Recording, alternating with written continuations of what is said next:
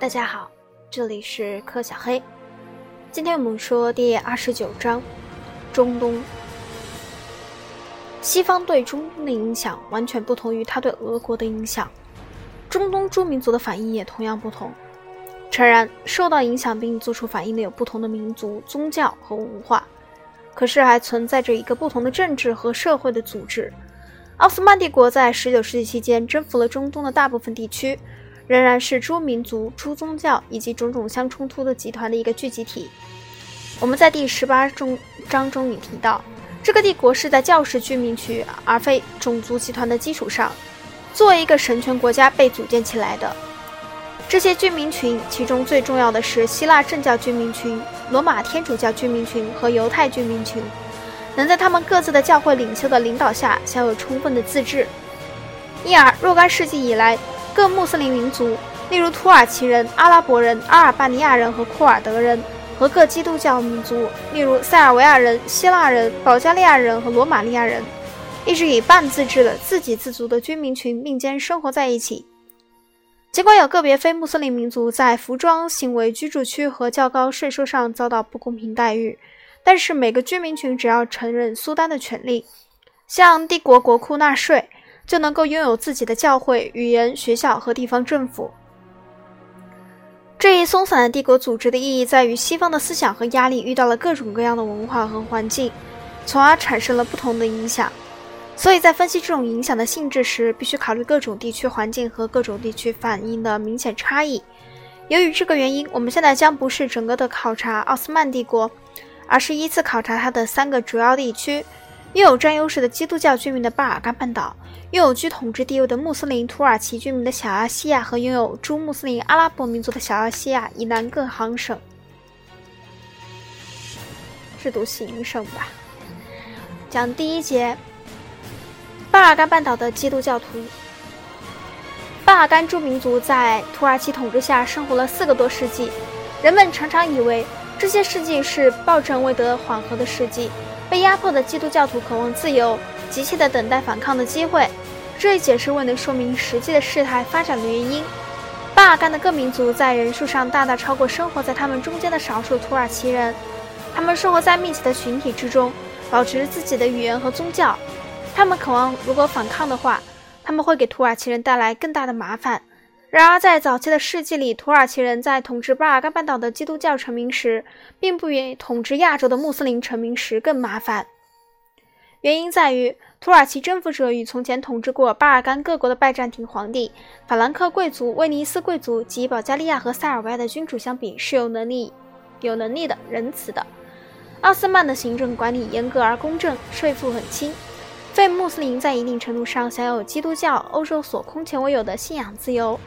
然而，18、19世纪期间，这种形势发生了巨变。这一时期中，由于奥斯曼的势力和势实力已经衰落，出现了普遍的腐败和敲诈勒索。这种情况又驱使此时深受压迫、心怀怨恨的巴尔干基督教徒拿起武器进行自卫。当时，由于各种原因，巴尔干诸民族正受到来自西方的种种影响，并为这些影响所唤醒。巴尔干诸民族较奥斯曼帝国的其他任何种族集团更早、更深刻地受到西方的影响，多半是基督教徒，所以比穆斯林土耳其人和阿拉伯人更易于接受基督教西方的影响。由于巴尔干各国在领土上与欧洲的其余地方邻近，人、商品和思想交易于从多瑙河、亚得里亚海、地中海和黑海的那一边集中到巴尔干半岛上。西欧对进口粮食的不断增长的需求，促进了巴尔干半岛的农业。尤其是促进了新的殖民地产品棉花和玉米的栽培，这些商品的出口又反过来有助于巴尔干一批土著商人和水手的成长。贸易的扩大促进了手工业产品的需求量和产量。重要的制造中心出现于半岛各地，市场是出现在孤立的山区，在那里工匠们能受到在最少受到土耳其人干涉的情况下从事其行业。商业和工业的兴起促进了沿亚得里亚海。海海岸和在爱琴海群岛中间行驶的商船队的发展。新兴的巴尔干商船队运走诸如棉花、玉米、染料、酒油和水果之类的产品，通常运回殖民地产品和制成品、香料、糖、毛织品、玻璃、手表、枪炮和火药。这一经济复兴的意义在于，它产生了一个由商人、工匠、船主和海员组成的，对西方的思想和制度特别敏感、特别有好感的中产阶级。这些人本来就对奥斯曼的统治不满，因为奥斯曼这时已变得腐败无能起来。商人和海员旅行到国外，并时常侨居那里，他们不可避免地会把自己亲眼目睹的安全和开明状态，同国内的悲惨状况做对比。不用说，许多人都会得出结论。他们自己的前途和他们的巴尔干同胞的前途，取决于尽可能早的除去土耳其的梦魇般的统治。匈牙利南部的塞尔维亚商人、俄国南部的保加利亚商人，以及广泛的散布在欧洲各主要城市的希腊商人，对其同胞心智上的觉醒做出了贡献。他们能这样这样做，是因为他们以本国语出版书籍和报纸，在自己的家乡和村庄创办学校和图书馆，并为本民族的年轻人去外国大学受教育提供资金。所有这一切不仅意味着有更多的人可以接受教育，而且意味着一种新型的教育。它不再主要是宗教方面的教育，相反，它深深地受到当时西欧的启蒙运动的影响。刚刚说错了，不是宗教，是宗教。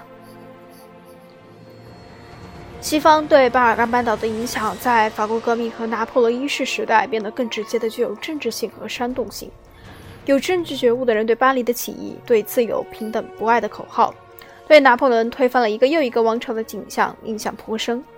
一个当时的希腊革命者证明，总的来说，法国革命唤醒了所有人的理智，惊动的所有基督徒都向上帝祈祷说，法国应该进行反对土耳其人的战争。他们相信他们将得到自由。然而，当拿破仑没有做出行动时，他们开始采取解放自己的措施。巴尔干各民族的民族觉醒速度迥然相异。最先崛起的是希腊人，因为他们具有某些有利条件。与西方交往频繁，古典的和拜占庭的光荣传统促进了民族自尊心。他们的希腊政教体现和保护了民族觉悟。继希腊人之后是塞尔维亚人，他们除了享有匈牙利南部的一些很大的塞尔维亚新拓居地的促进性影响外，还享有高度的地方自治。希腊人和塞尔维亚人这些有利条件，暗示了巴尔干其他民族的民族复兴速度较缓慢的原因。保加利亚人与西方没有直接的联系，并定居在靠近奥斯曼首都的地方，和土耳其在色雷斯和马其顿东部坚固的星探据地附近。罗马尼亚人遭受着巴尔干半岛上独特的尖锐的社会分化之苦，这种社会分化产生了有教养的上层社会和无生气的农民群众。阿尔巴尼亚人因为其原始的部落组织和由正教、天主教、伊斯兰教这三种宗教所致的分裂而境况最坏。俄土战争。这幅19世纪的版画描绘的是骑马的科哥萨克宫廷卫队。虽然你们看不到这个图，这个图上面像是以茅草垛中间有一条平坦大道，一群人在上面骑马。这些因素说明了为什么从19世纪初叶到20世纪初叶，在巴尔干半岛上不是出现一个反对奥斯曼统治的共同革命，而是发生一系列单独的起义。希腊人在经过1821至1829年持久的独立战争之后，从土耳其人那里赢得完全的独立。塞尔维亚人更早的在1804年时就举行起义，但是只是到1815年时才在奥斯曼帝国内部获得一个自治地位。塞尔维亚公国直到1878年才获得完全的独立，成为塞尔维亚王国。其后是罗马尼亚人。于1859年赢得自治，于1878年赢得独立。保加利亚人更迟些，至1878年获得自治，至1908年获得独立。巴尔干的这三个民族——塞尔维亚人、希腊人和保加利亚人，于1912年结成联军，把土耳其人完全逐出半岛。他们在战场上是成功的。然而，而且尽管胜利者之间发生了自相残杀的战争。土耳其人还是不得不于1913年交出他们在巴尔干半岛上所剩下的全部领土，仅保留了从君士坦丁堡到奥德里安堡的海峡周围的一块废地。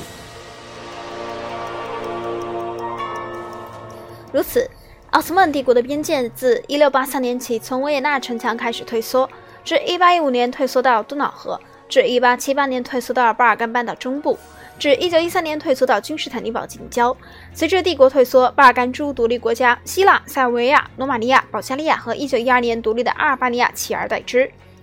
西方通过提供革命的民族主义思想意识，通过促进准备在这一思想基础意识的基础上采取行动的中产阶级的发展，决定性的促进了巴尔干各民族的复兴。下一节我们讲第二节土耳其人，这里是第二十九章中东。我们下次见。